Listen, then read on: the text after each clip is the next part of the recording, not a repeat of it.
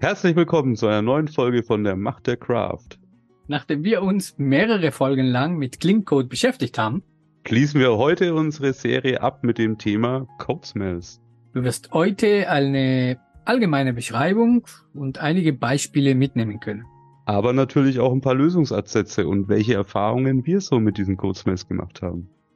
Nun dann, lass uns loslegen. Die Macht der Kraft arbeitet für dich. Ja, fangen wir mal an, ne? Heute wollen wir uns ja über Code Smells unterhalten, also stinkenden Code, wenn man frei übersetzen möchte.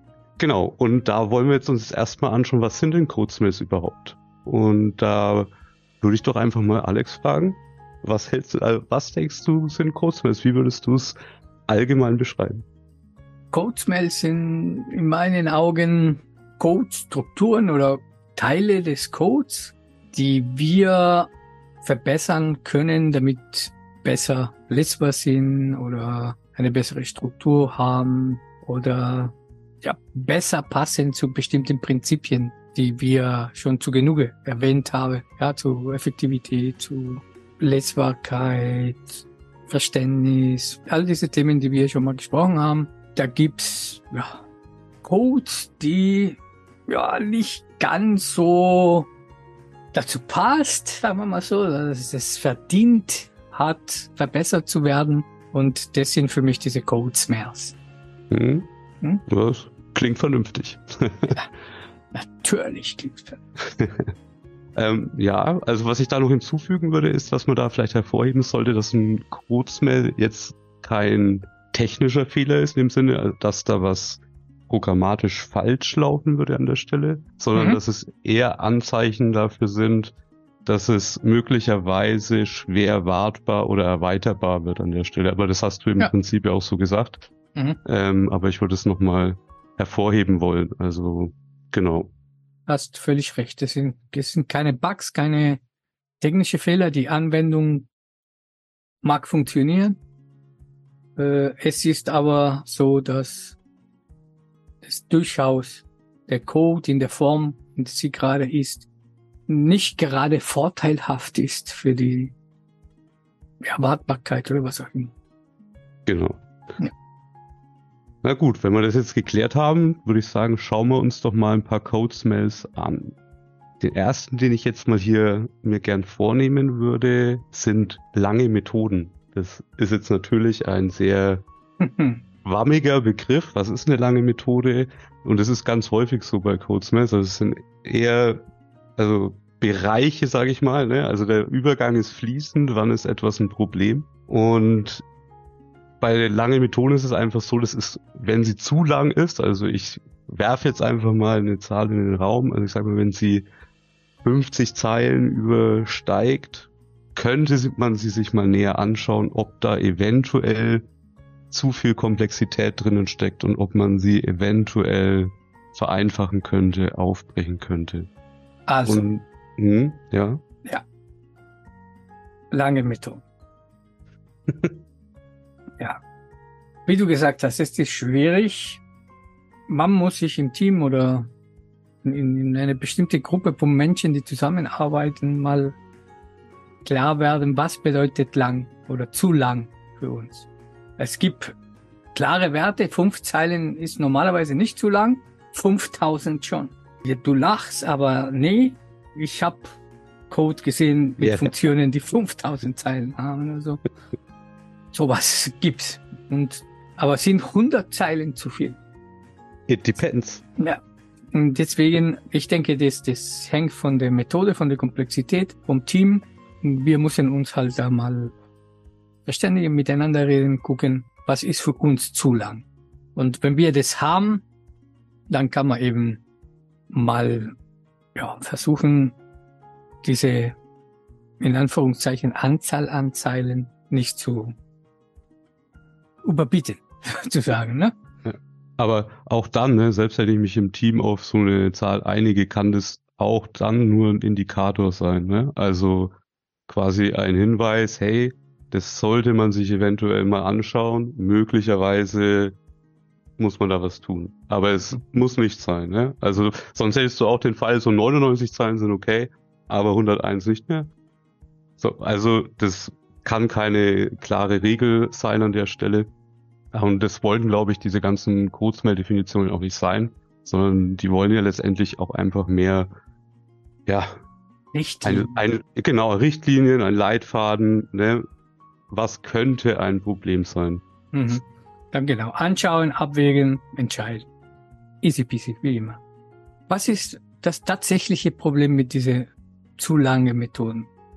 meinen Augen gibt's unterschiedliche Probleme, die wir uns dadurch einhandeln. Na, ich sag mal so, häufig entsteht sowas, also das beobachte ich an mir selber auch, wenn man anfängt, zu viel Logik einfach in einer Methode zu haben. Also wenn man jetzt das Beispiel von dem äh, Warenkorb im E-Commerce nimmt, dass man da halt in einer Methode irgendwelche Untersummen berechnet, Rabatte und so weiter und so fort und deshalb nicht in eigenen Methoden auslagert, sondern alles schön in einer Methode Calculate Basket, sag ich mal. Ja, und da ist dann ganz, mhm. ganz viel Business-Logik drin.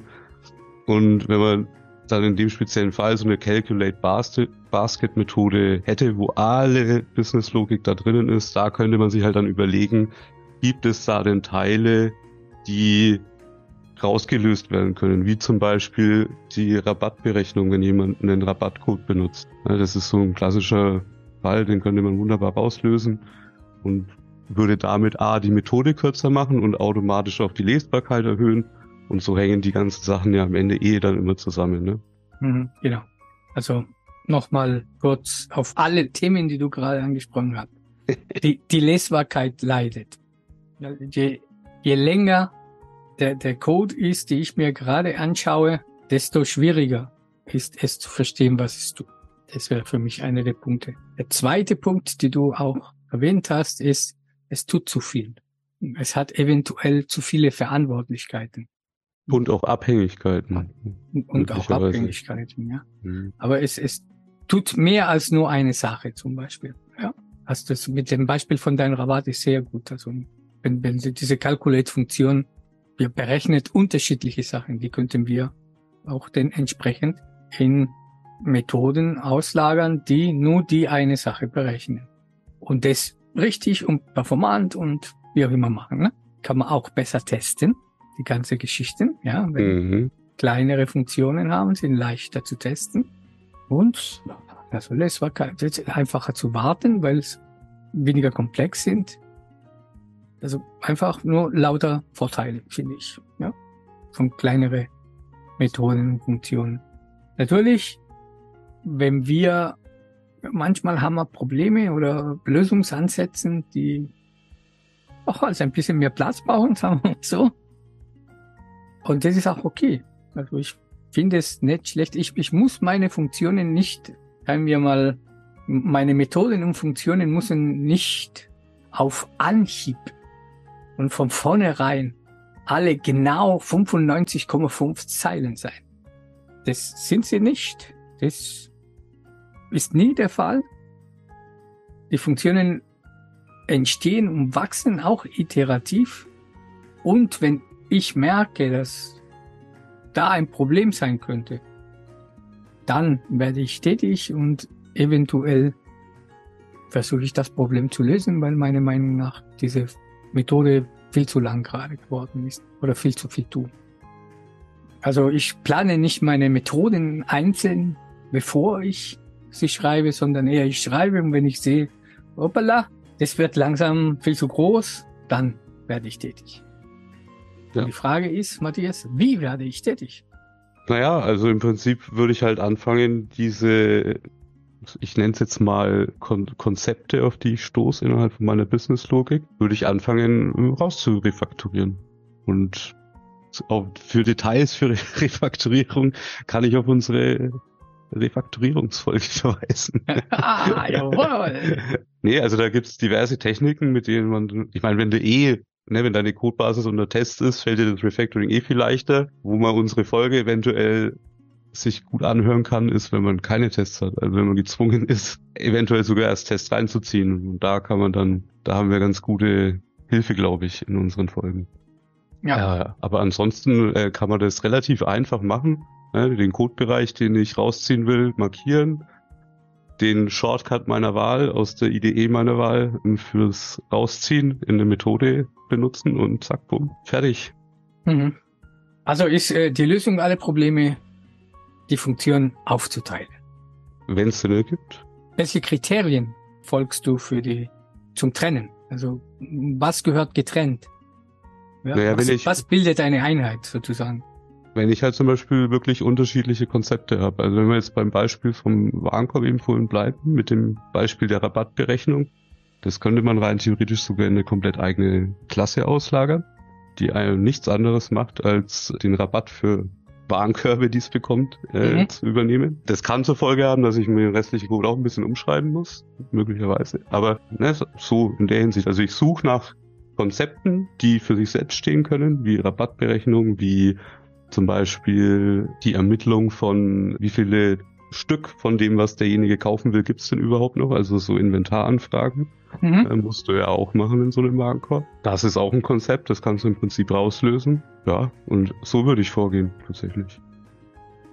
Okay, klingt schlüssig für mich. Also gucken, was die Funktion macht, welche unterschiedliche konzeptuelle oder fachliche Blöcke ich identifizieren kann und die trennen in unterschiedliche Methoden.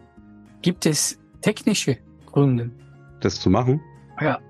Viele bestimmt. Also äh, auch da, auch da äh, erhöhe ich die Testbarkeit, die Wartbarkeit, weil ich jetzt zum Beispiel, wenn ich meine Warenkorbberechnung testen möchte, muss ich ganz viel Zustand sonst herstellen vorher. Ja? Also ich muss dafür sorgen, dass diese ganzen Inventardinger da sind zum Beispiel. Und wenn ich das alles rauslöse in eigene Sachen, dann kann ich das faken zum Beispiel. Äh, wenn ich das alles in einer Methode habe, ist Faken mitunter oft schwierig.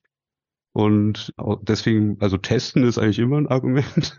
ist besser zu testen. Auch so, aber es ist, finde ich, immer leichter zu verstehen. Also wenn ich mich in einer Klasse wirklich nur mit einem Konzept beschäftigen muss. Und ne, wenn da jetzt zum Beispiel ein Rabattberechnungsservice oder so drinnen ist, das ist, das kann ich in meinem Hirn als ein untergeordnetes Konzept von dem, wo ich mich gerade befinde, einfach wegkapseln, brauche ich gerade vielleicht gar nicht. Also die kognitive Load, Cognitive Load, ähm, ist auch geringer an der Stelle einfach für mich. Mhm. Was für mich sich immer gut geeignet hat, ist das äh, Ganze so zu betrachten, als ich habe eine Funktion zum Beispiel, die orchestriert, die sich darum kümmert, der Warenkorb zu berechnen.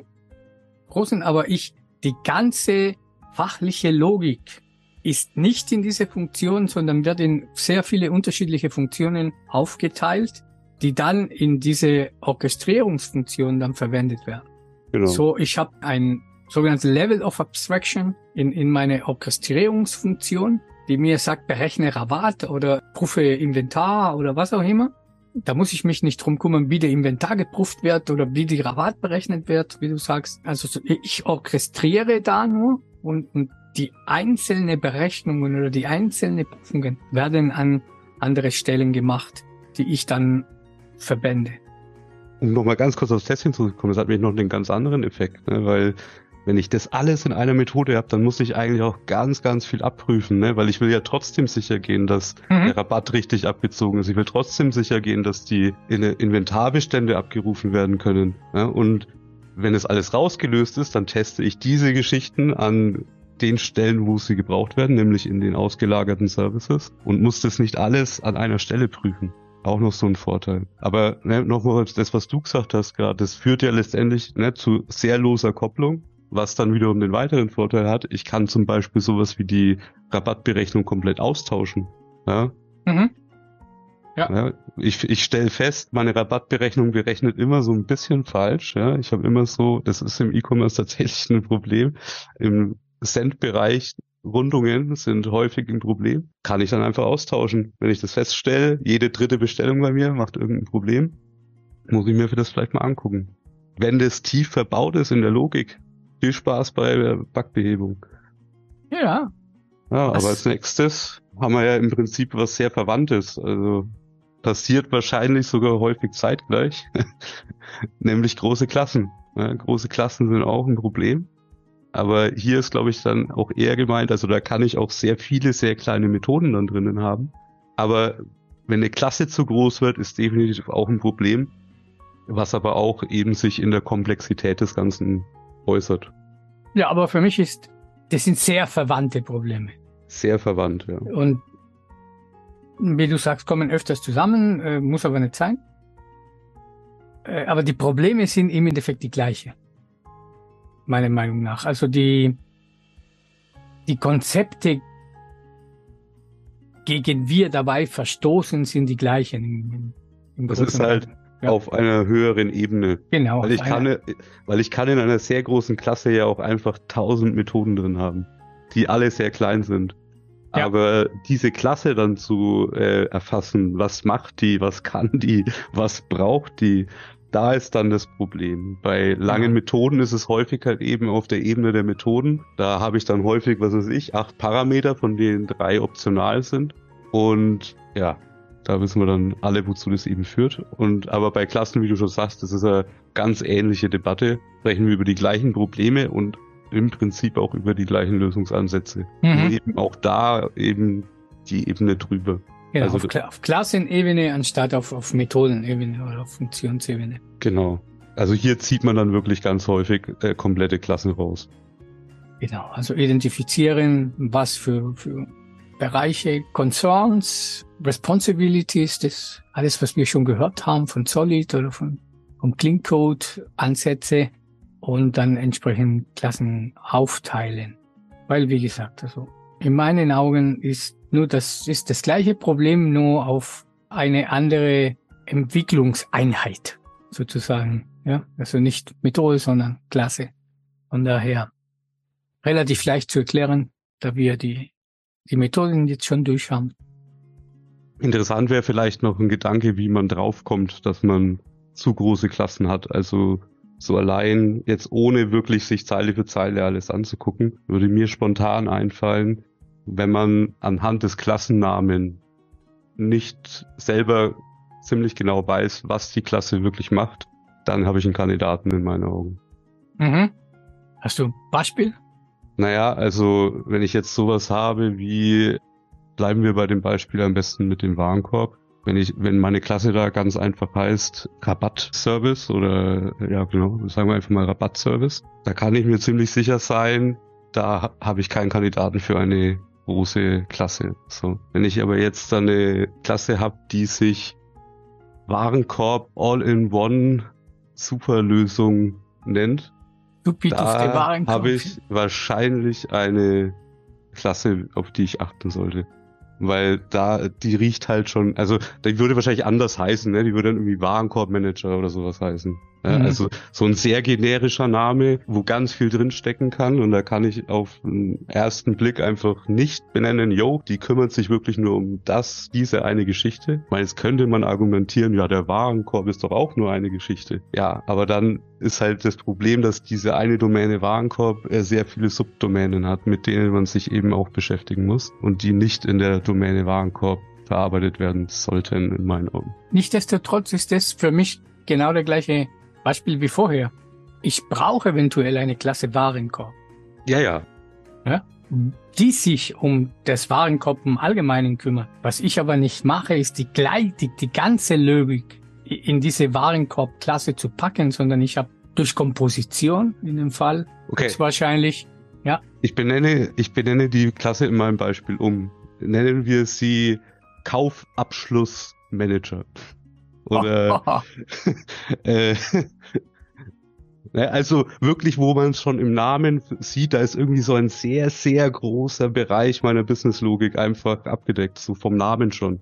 ich Also- sage ja auch nicht, dass das eine Regel ist, wo ich an allen meinen Klassennamen runtergehen kann. Ich finde, es ist eh sau schwer. Ganz häufig ist es, glaube ich, bei so Codesmells eh, dass man die mitbekommt, weil man am Code arbeitet und feststellt, hm, irgendwas fühlt sich hier gerade komisch an Und aber damit ich dieses Gefühl bekommen kann, da fühlt sich gerade was komisch an, hilft es halt enorm, wenn ich mich mal mit den Code-Smells, die es so gibt, so ein bisschen beschäftigt habe, weil dann klingelt's halt in dem Moment, wo ich dann so feststelle, so wow, was ist denn hier gerade los?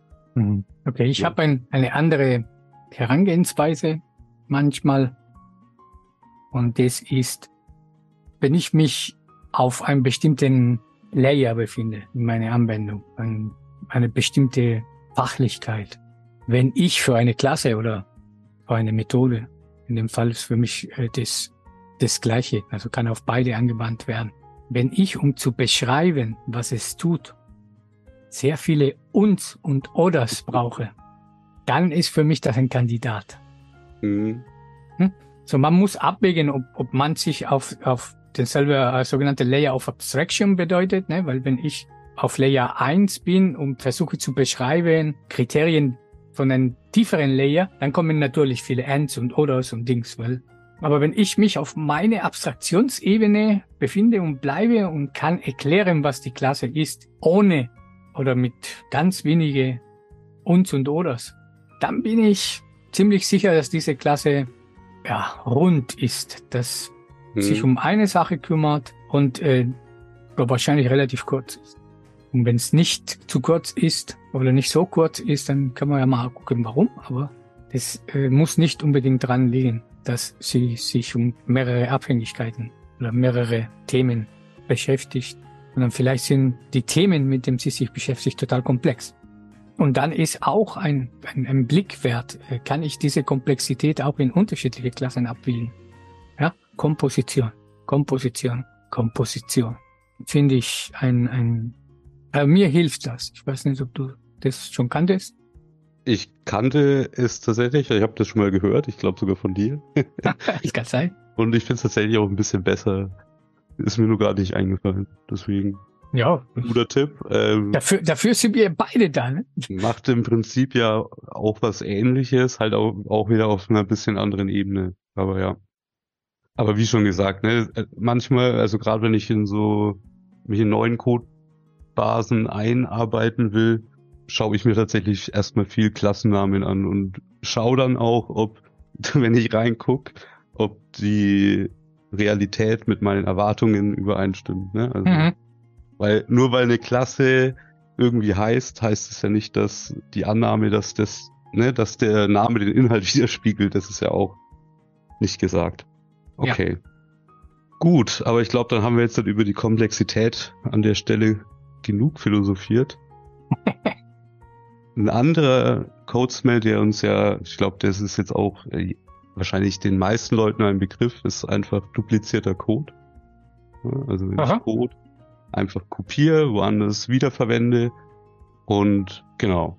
Problem an der ganzen Geschichte ist halt, wenn ich das zu oft mache, und ich sage jetzt bewusst zu oft, weil nur weil ich mal eine Codestelle kopiere und woanders einsetze, ist es in meinen Augen nicht zwangsläufig ein Problem, aber wenn das öfters passiert, wird es ganz schnell zu einem Problem, weil wenn das jetzt kritische Logik ist, ne, wie jetzt zum Beispiel die Berechnung des Rabatts meines Warenkorbs, da würde ich sagen, es ist kritisch, dass das an allen Stellen in meinem Bestellprozess gleich funktioniert. Wenn ich das jetzt halt die ganze Zeit aber nur kopiere und wiederverwende, dann habe ich natürlich das Problem, wenn ich einen Bug in dieser Logik habe, dann muss ich den an allen Stellen manu äh, auch fixen. Ich muss wissen, wo ist überall diese Stelle. Genau. Und man kann davon ausgehen, dass man beim ersten Mal nicht alle treffen wird. Das heißt, der erste Bug-Issue, Folge-Issue ist schon vorprogrammiert eigentlich. Ähm, ganz häufig, also ne, wenn wir jetzt halt von größer 10 Copy-Paste-Vorgängen sprechen, ähm, kannst davon ausgehen, dass dieser Vorgang sich auch nur dreimal wiederholt. Und genau, das, da wird's dann ein richtiges Problem. Und das sollte man halt versuchen zu vermeiden. Ich für mich habe mir angewöhnt, Code nur noch Copy-Paste-mäßig zu verwenden, wenn ich mir sicher bin, dass er sich an der neu verwendeten Stelle anders entwickeln muss, als an der, wo ich ihn her habe. Ne, Also wenn von vornherein klar ist, dass er eigentlich nicht ähm, das, das- Gleiche machen soll in Zukunft. Das wäre meine Frage gewesen. Was ist mit Code, die ich kopiere, äh, aber schon mit dem Vorsatz, den zu verändern. Weil, äh, Das ist vollkommen legitim. Mache ich ständig. mache ich ständig. Ja, ganz häufig ist es ja so, ne? Da ist, da, man braucht halt ungefähr das Gleiche. Man weiß, das habe ich doch gestern gerade schon in, hier haargenauso eigentlich gemacht, ne? Nur mit so Mühe anders. Und dann ist das legitim. Weil Und- würde ich das wiederum versuchen zusammen zu abstrahieren, Mhm. würde wieder dazu führen, dass ich äh, irgendwelche Steuerungsparameter brauche, ne? würde die Komplexität dieser Methode wahrscheinlich vollkommen unnötig vergrößern. Und ja, Wann denkst du, das ist tatsächlich legitim? Also für, für so ein Problem, wie, wie du gerade gesagt hast, ich kann entweder der Code dupliziert und dann an beide Stellen mit kleinen Änderungen ungefähr das gleiche machen, aber nicht genau das gleiche. Und deswegen ist es nicht dupliziert, in, in Anführungszeichen. Oder ich könnte äh, eine Funktion, eine Methode extrahieren, die mit Hilfe von Parameter oder was auch immer das gleiche macht. Und dann äh, habe ich keine Duplizierung des Codes in, in dem Sinne. Wann, wie, wie wägst du ab? wie wäge ich ab? Bauchgefühl würde ich sagen. Ich tu das öfters mal, gucke ich mir, wo, wo wird das verwendet? Wer verwendet das? Und entscheide dann ta- tatsächlich situativ, ob ich das ein oder zweimal kopiere. Übrigens, für mich ist ein oder zweimal kopieren okay. Ab Mhm. drei würde ich mir Gedanken machen. Also diese Zero Rule of Three greift für mich hier auch. Und Wenn ich das dritte Mal ich, dass ich irgendwas kopiere, da würde ich mir Gedanken, hm, vielleicht ist doch besser aufgehoben irgendwo anders, weil ich es oft brauche. Es ist nicht eine einmalige Sache, sondern es ist irgendwas, was ich anscheinend oft brauche.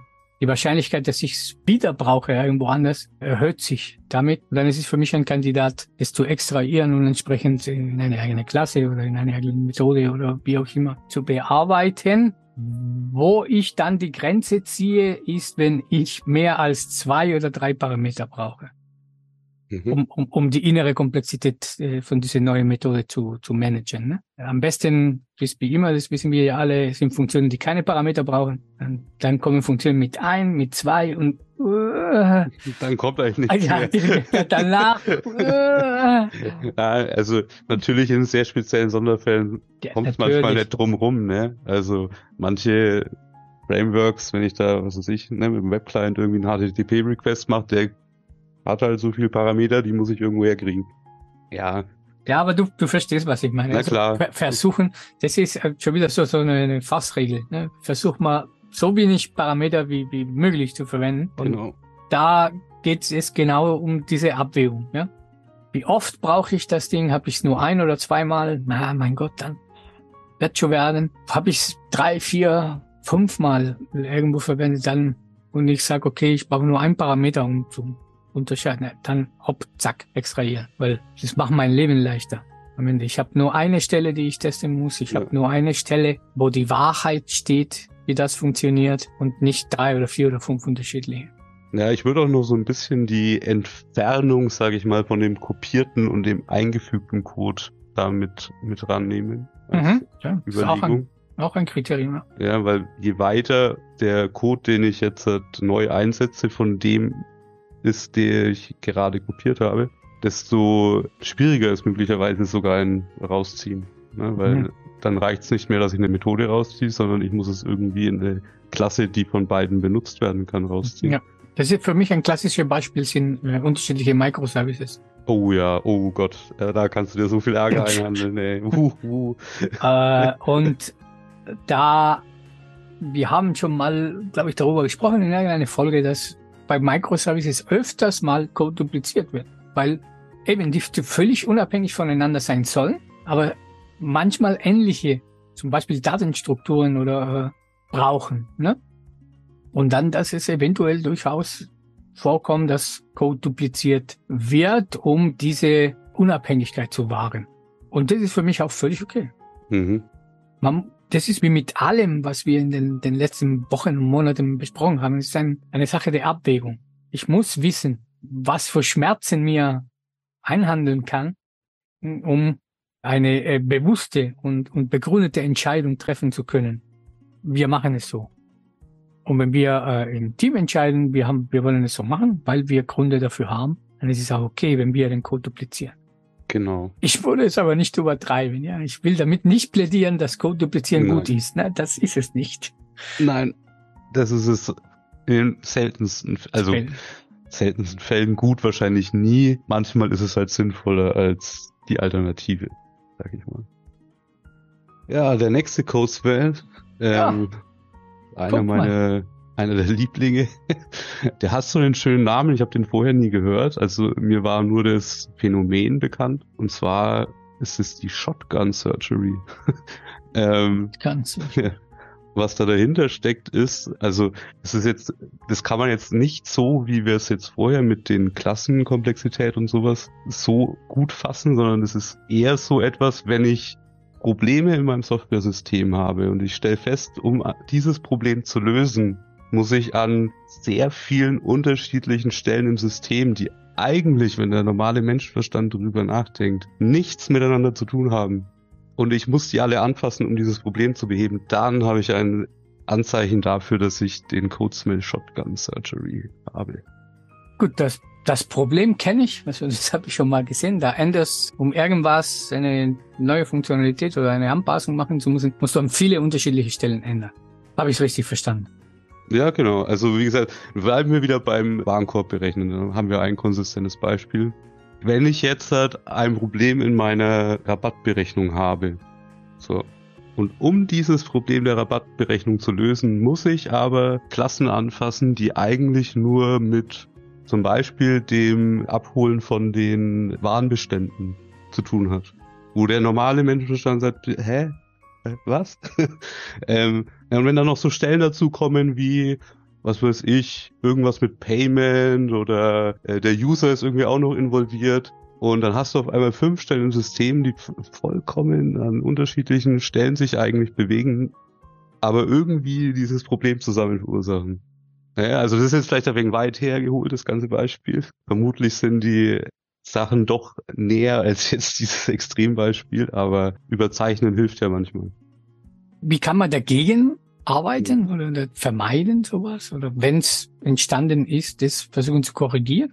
Naja, also letztendlich auch hilft da am Ende nur Umbau. Ne? Also ich muss halt herausfinden, warum diese Geschichten zusammenhängen und ob ich diese unschönen Zusammenhänge auflösen kann.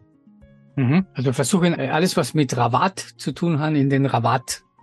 Genau. Klasse, Modul, was auch Und immer. man, und wie man sich auch hier schon wieder vorstellen kann, ist schon wieder im Zusammenhang irgendwo mit den, vor allem den ersten beiden, ne, mit der, den komplexen Methoden und den komplexen Klassen, hängt der natürlich dann wieder zusammen, ne, also in Systemen, in denen ich sehr viele komplexe Klassen mit vielleicht sogar komplexen Methoden habe, die sehr lang sind und undurchsichtig, da kommt dann ganz häufig diese Shotgun Surgery einfach vor, weil natürlich eben auch diese ganzen Verantwortlichkeiten dann in dieser Klasse sich befinden zum Beispiel, ne. Okay. Was ich aber in meine Liste noch habe, die nicht mehr mit dieser Shotgun Surgery zu tun hat, aber habe ich auch schon erwähnt, aber ich wollte noch mal kurz drüber gehen. Die lange Anzahl an Parametern in Methoden und Funktionen. Mhm. Was denkst du darüber? Ja, also ich bin ein Freund von Methoden mit möglichst wenig Parametern. Genau. Aber was ich auch dazu sagen muss, Cheaten nicht erlaubt. Also die Parameter zu Klassenfeldern zu machen, ist Cheaten. Und das ist sogar Cheaten, das weh tut, weil man sich damit richtig in den Fuß schießt. Also, weißt du, was ich meine? Ja, ja, ich, ich verstehe dich. Ich ziehe die Grenze immer, äh, wie gesagt, bei zwei, oder versuche die Grenze bei zwei Parameter, Funktionen mit äh, 0, 1 und 2 Parameter sind für mich okay. Mehr muss ich einen Grund dazu haben, ja. Ja.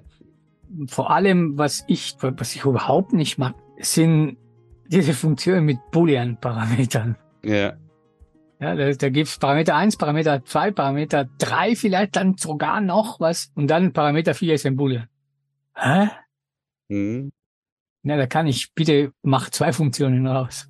Ja, bin ich auch der Meinung. Weil Mhm, das sowas. Problem halt ist, ist ja auch, was man sich vor Augen führen muss, mit jedem Parameter, den meine Methode verwendet, habe ich potenziell Sachen, die ich testen muss. Für mich sind Booleans die schlimmsten Parameter aller Zeiten. Überleg dir die Lesbarkeit. Wenn ich eine, eine Funktion habe, die heißt äh, Calculate oder äh, berechne Rabatt, Klammer auf, True, Komma, False, Komma, False. Ja. Hä? Ja. Was macht die Funktion überhaupt? Also ja gut, die berechnen deinen Rabatt, aber äh, True, False, False. Mhm. Was soll ich damit anfangen? Ne? Ja. Also, Naja, wenn der erste Parameter true ist, dann zieht er sich aus dem Klassenfeld den Betrag raus. Wenn er false ist, dann äh, holt er sich das von woanders. ist doch logisch. ist doch logisch, ja, total. Nee, also bin ich bei dir. Solche, solche Parameter sind eher ein Problem. Und äh, das ist halt das, das, was ich vorhin meinte bei dem Rausziehen von in Methoden bei Duplicate Code. Wenn ich einen bullischen Parameter brauche, um da reinzugeben, um ihm zu sagen, er soll irgendwas machen oder nicht machen, halte ich es für eine schlechte Idee, das in eine Methode rauszuziehen. Mhm. Also das ist halt ein klassischer Kandidat für tatsächlich zwei Funktionen. Genau, ja. Okay. Ja, dann machen wir es kurz. 0, 1, 2 Parameter sind für mich okay persönlich. Mehr muss begründet sein. Sagen wir mal so. Genau. Wo machen wir weiter, Matthias? Ich habe noch mitgebracht die Obsession mit primitiven Datentypen. also im Prinzip, Sch schicke Namen hast du dir. ja, ne, also wenn man so ein bisschen schaut, was so die angesagten Dinge sind, äh, findet man Sachen. Es ist der Wahnsinn. Und es ist im Prinzip, ich habe einen Hinweis auf die Obsession mit primitiven Datentypen, wenn ich vermehrt feststelle, dass bei mir sehr viele Strings und Integers und sowas rumgeistern. Und die möglicherweise, ne, auch da wieder, manchmal sind Strings und Integers vollkommen legitim, aber manchmal versucht man halt mit diesen Strings und Integers auch ein Konzept abzubilden. Und wenn ich ein solches Konzept finde, würde ich empfehlen, einen Typen draus zu machen. Also komplexere Typen zu erstellen, anstatt primitive Typen zu nutzen. Wenn es. Sinn ergibt. Ich, ich würde als, als Beispiel nehmen tatsächlich auch nicht so weit entfernt von dem Warenkorb mein Benutzer, mein User, der kaufen will, der hat natürlich einen Namen und den würde ich eventuell tatsächlich als ein String. Oder auch nicht.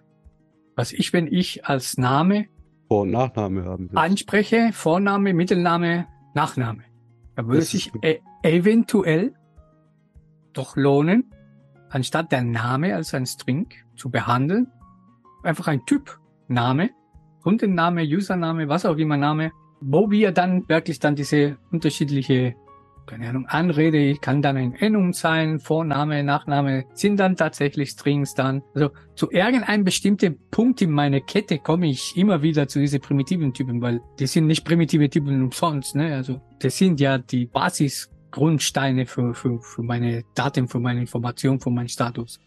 Aber ich kann sie fachlich logisch kopieren oder gruppieren. In dem Sinne. Und wenn ein, es tut sich deutlich leichter, damit zu arbeiten, wenn ich für alle meine Benutzer immer diese vier Felder habe für den Namen, dass ich das in eine entsprechende Klasse zusammenfasse. Das ist für mich ein, ein einfaches Beispiel. Ja, sehr gutes Beispiel. Gekauft, nehme ich. Gekauft. Das gleiche ist zum Beispiel, meine Kunden haben bestimmte Adressen. Und eine Adresse ist ein, ein komplexer Datentyp. Natürlich kann ich die Adresse in einen String packen. Wer macht das schon? Ne? Wie soll ich herausfinden, in, in welches Land das Ding ist? Da muss ich jedes Mal die Adresse passen. Wer weiß Gott, wie der die Adresse dann eingegeben hat? Ne? Also da, da, mache ich mir keine Freude. Genau. Und wie gesagt, ne, versucht dann mal ein anderes Land zu verkaufen, wo die äh, Adressstrings komplett anders ausschauen. Da bist du dann auch mit Datentypen leichter dran. Mhm. Mhm. Natürlich. Ja, dann, das, das ist für mich die, die, die Idee, die, die sich dahinter versteckt und warum diese, diese Primitive Obsession halt Ding sie Ein Problem ist. ein Problem sein kann. Ja, genau, ein Problem sein kann. Ja, wie, wie bei allen, über das wir gerade geredet haben. Das sind alles nur Anzeichen. Na gut, also jetzt haben wir ja, glaube ich, genug über äh, einzelne Code-Smells geredet. Also glaube jedem, jeder kann sich vorstellen, da gibt's nur noch äh, Unmengen davon. Wir haben uns jetzt einfach mal ein paar rausgepickt, um die näher anzugucken. Und genau, wir würden jetzt einfach noch gerne darüber sprechen wollen, wie wir das Ganze denn verhindern können. Also was hilft uns dabei, erst gar nicht zuzulassen, dass Code-Smells bei uns in die Codebasis kommen. Das kann man auf der einen Seite mit technischen Hilfsmitteln machen und auf mhm. der anderen Seite mit ein bisschen, ja, Selbstdisziplin und ein paar Regeln, an die man sich vielleicht immer wieder mal zurückerinnern sollte. Okay.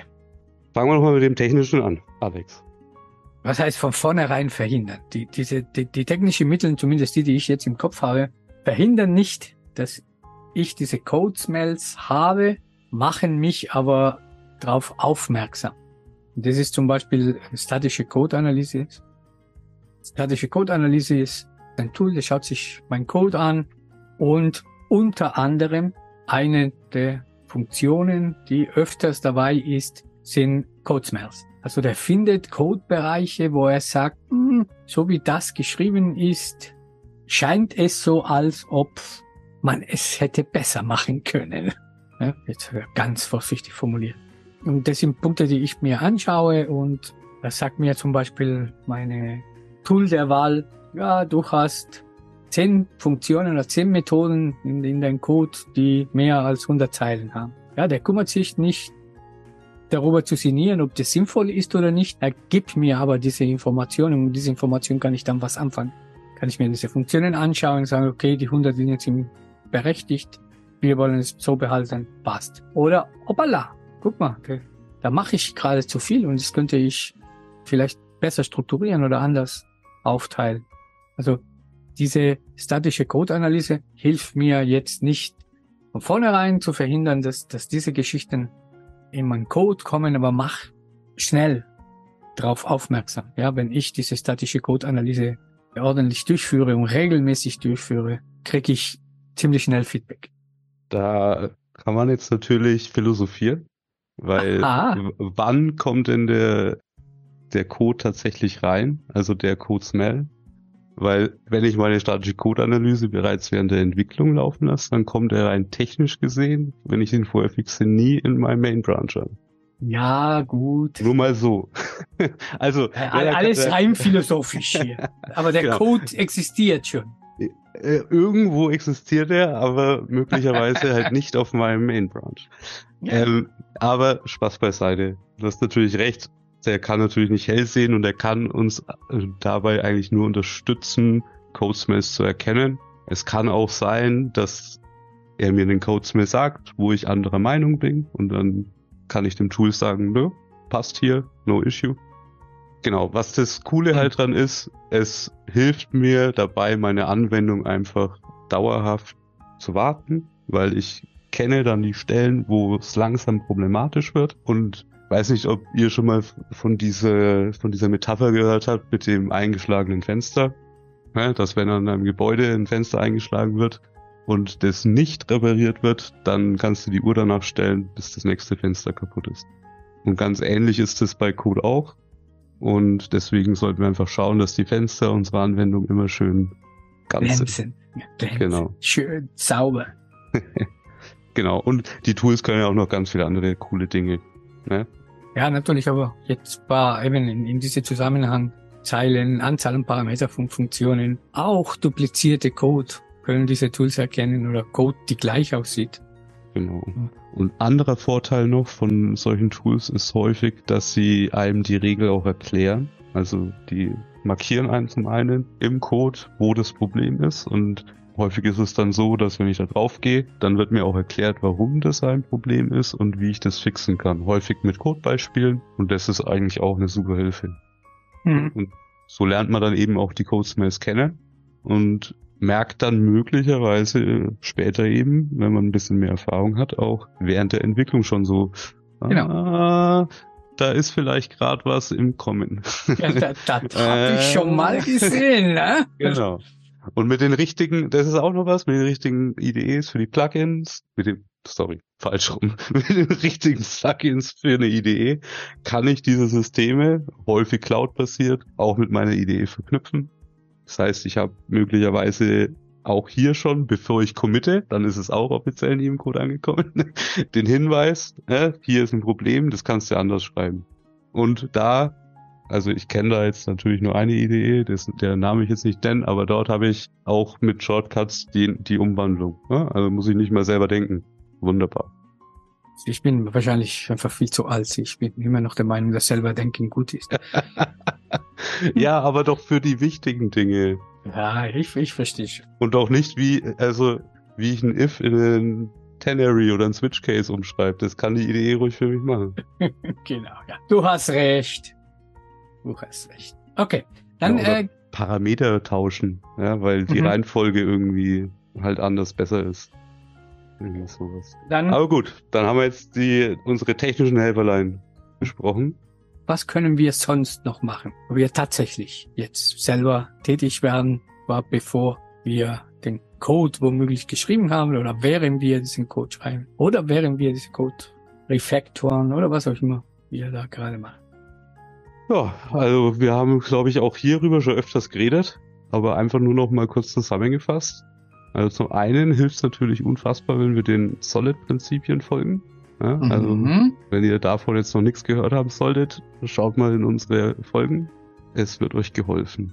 Genau. Und Andere, was auch immer hilft, um einfach gut lesbaren, gut wartbaren Code zu schreiben, sind gute beschreibende Namen.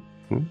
Für Mhm. Klassen, für Methoden, für Variablen, vollkommen egal. Benennt die äh, Methoden und Variablen so, dass sie sagen, was passiert, weil das einfach sehr, sehr, sehr viel hilft, um einfach den Aufwand, den ich treiben muss, um zu verstehen, was irgendwo passiert, reduziert. Mhm. Ja. Für mich eine der wichtigsten Eigenschaften eines Codes ist, wie gut die Namen sind. Und das ist sehr schwer, gute Namen zu finden. Ja, das heißt aber nicht, dass wir Stunden daran verwenden müssen, jetzt für jede Variable mal den Namen, ja, Refactorings, das geht relativ schnell, den Namen zu ändern, relativ sicher heutzutage. Aber also für mich ist tatsächlich eine der wichtigsten Themen, die wir haben, was Lesbarkeit, was Wartbarkeit, was Verständlichkeit des Codes betrifft, sind die Namen.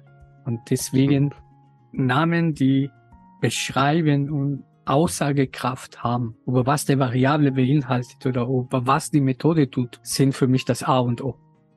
Volle Zustimmung. Mhm. Genau, was können wir noch machen? Können natürlich darauf achten, dass unsere Methoden möglichst kompakt bleiben, nicht ins Unermessliche wachsen. Mhm. Also immer wenn wir irgendwie neue Funktionalität irgendwo hinzufügen, sollten wir uns die Frage stellen, muss das jetzt hier noch mit rein oder macht es Sinn, vorher vielleicht ein bisschen umzubauen, damit man es schöner machen kann? Ne? Auch hier ganz klar wieder, das ganz schwer klare Regeln zu geben, aber entwickelt einfach ein Gefühl dafür und versucht einfach die Komplexität in Grenzen zu halten. Ich versuche immer so nicht mehr als ein bis maximal zwei Einrückungsebenen zu haben. Mhm. Ähm, und bei der zweiten Einrückungsebene muss ich mir schon. Uh, Kostet ja. Überwindung. ja, da, da, das ist dann schon ein Kandidat, wo ich im Hinterkopf, also das passiert dann asynchron, irgendwie kurz vorm Einschlafen vielleicht, mir Gedanken mache, wie kann ich das loswerden. Weil eine Ebene ist super, ne, kein Problem, aber ab der zweiten kann es ekelhaft werden. Mhm. Also, doch eigentlich das genaue Gegenteil von, von die Probleme, die wir ganz am Anfang beschrieben haben. Anstatt große Klassen mit großen Funktionen, einfach kleinere Klassen mit kleineren Funktionen und Methoden anzustreben. Ja, wie du wohl gesagt hast, das ist nicht immer einfach oder nicht immer möglich, das so zu machen, aber wir sollten es anstreben. Genau. Dann auch passend zu einem der letzten Codesmells, die wir genannt haben, sollten wir schauen, dass wir Konzepte eben in Typen verpacken, beziehungsweise in die Aus- oder die Business-Logik zu Konzepten in eigenen Klassen auslagern, um einfach dort klare Zuständigkeit zu haben. Hier wieder Single Responsibility und so weiter und so fort. Ja, und das führt uns dann quasi auch schon fast zu dem nächsten Punkt, den Design Patterns. Ja, Oh, ganz wichtig, ja. ja. werde ich, egal welche Entwicklungsparadigma wir verfolgen, gibt's dazu Patterns. Nochmal kurz, Patterns sind halt bewährte Vorgehensweise, Strukturen und, und Wege, ein Problem zu lösen, normalerweise kleinere Problemchen, die eine bestimmte, auf eine bestimmte Art und Weise gelöst werden kann, die schon wirklich geprüft ist, dass sowas gut funktioniert. Und davon gibt's viele. Die Basics von, von der objektorientierte Programmierung sind, glaube ich, Gang of Four hat 24 unterschiedliche davon rausgebracht. Es ist ein sehr altes Konzept, ein relativ altes Buch, aber es ist heutzutage immer noch relevant, äh, vor allem objektorientiert arbeiten. Hm, es gibt aber auch funktionale Patterns, die man befolgen darf und sollte. Also für genau. mich auch ein sehr wichtigen Aspekt. Das bedeutet nicht, dass für, ja, dass für jede zehn Zeilen Code, die wir schreiben, irgendein Pattern nutzen müssen. Aber es bedeutet, dass wir sie kennen sollten und in der Lage sein sollten zu erkennen, wann ein Pattern eventuell von Vorteil für uns sein kann. Weil du musst nichts Neues erfinden, wenn, wenn schon was da ist, ne? das geprüft ist und das funktioniert. Was haben genau. wir sonst? Was uns sonst helfen kann, vor allem wenn wir zum Beispiel keine statische Codeanalyse, aus welchem Grund auch immer, einsetzen können. Ja, wäre grausam, aber wenn wir es nicht automatisieren können, müssen wir es manuell machen. Und dann helfen eigentlich nur Code-Reviews beziehungsweise kollaboratives Arbeiten, also Pairing, Mobbing, Ensemble Programming, die uns einfach dabei helfen, schon während der Entwicklung das Problem zu reduzieren mhm. oder Codesmess zu erkennen. Soll jetzt aber nicht heißen, nur weil ich eine statische Code-Analyse fahren kann, dass ich dann nicht Pairen oder Ensemble Programming betreiben kann. Das schließt sich nicht aus. Ne? Mhm. Sollte dazu gesagt sein. Naja, das, das äh, Pair Programming oder Ensemble, die sind so der, deren einzige Funktion ist, nicht nur Codesmell zu erkennen. Also nein, nein. Sehr viele andere Vorteile Natürlich. und Natürlich, aber ich wollte nur, weil es gibt ja durchaus kontroverse Meinungen zu äh, Code Reviews. Haben wir ja auch in allen unserer letzten Folgen drüber geredet. Und es gibt halt das Argument, dass eine Code Review im Prinzip auch komplett entf entfallen kann, unnötig wird, wenn man im Pair programmiert. Weil dann hast du im Prinzip Echtzeit-Review sozusagen. Ich sage jetzt nicht, dass es mein Standpunkt ist, aber ich, es gibt diesen Standpunkt. Ja, ich vertrete den auch gerne. Sehr gut. Womit es aber auch nicht gesagt ist, die müssen komplett entfallen. Es hängt auch davon ab, welche Art von Reviews du machst. Mhm. Ja, ist für mich unterschiedlich, ob ich ein Merge Request zum Beispiel äh, mergen kann oder ein Pull Request mergen will und ich kurz über den Code durchgehe. Das ist auch eine Art Code Review, wie du damals bei unserer Diskussion damals angebracht hat. Also das ist auch eine Art Code Review und das ist auch für mich völlig okay. Die Art Code Reviews, die für mich eventuell entfallen oder nicht so notwendig werden, ist die, wo wir uns dann einmal die Woche alle treffen und den Code von jedem anderen beschimpfen. Mhm. Weil wir das während unserer Pair-Session im Optimalfall schon gemacht haben. Genau, ja. ja, also es ist nicht, dass es nicht notwendig ist, das zu tun, sondern wir verlagern nur der, der Zeitpunkt, an dem wir das tun. Das ist für mich der Krux. Aber das führt wieder mal zu, wir ewige, genau, ewige Diskussionen. Genau. Dann bringen wir das Ganze jetzt noch zu Ende mit unserem letzten und äh, wahrscheinlich häufig genanntesten äh, Punkt in unserer gesamten Serie automatisierte Tests. Jawoll! Ja, die können einfach alles, oder? Also, der Wahnsinn. Ja. Tests sind toll. Ja. Ja, soll man da noch viel dazu verlieren? ja, naja, also, wir könnten jetzt bestimmt noch ein oder zwei Stunden darüber äh, reden, warum Tests wichtig sind und äh, was wir damit alles erreichen wollen und was TDD ist und wie das funktioniert. Aber das haben wir zu Genüge, denke ja. ich, in all unsere Folgen. Das Einzige, was ich jetzt halt im Prinzip nochmal herausstellen wollen würde, ist, dass ohne Tests all das, worüber wir geredet haben, eine fast unmögliche Mammutaufgabe ist. Also, wenn mhm. ich irgendeinen unserer Codesmess loswerden will, muss ich immer Änderungen an meiner Codebasis vornehmen. Und ohne Tests ist das im Prinzip wie auf dem Hofseil ohne Sicherung.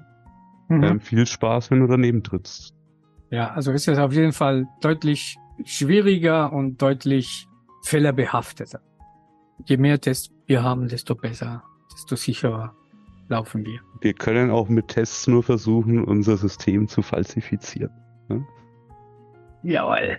Ja? Und wenn wir feststellen, dass unser Testsystem nicht gut genug war, dann müssen wir einen neuen Test hinzufügen. Genau. Jawohl.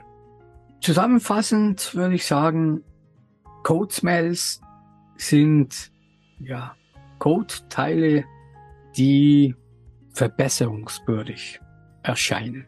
Zumindest auf den ersten Blick, da muss man abwägen, ist das der Fall oder ist das nicht der Fall oder ist der Fall, aber ich will es trotzdem so haben, weil ich Gründe dafür habe. Das, das ist für mich die ganze Code Smell Geschichte an sich. Und äh, natürlich gibt es ewig viele unterschiedliche Code Smells. Auch noch ganz kurz mal darüber gegangen, was hilft uns, Code Smells von vornherein zu ja, versuchen zu vermeiden. Das wäre für mich die zusammenfassende Folge heute. Wie sieht's bei dir aus? Habe ich was vergessen? Ich glaube, jede Zusammenfassung dieser Folge würde schon wieder Minuten dauern. Deswegen hört es euch einfach nochmal an, wenn ihr eine Zusammenfassung braucht.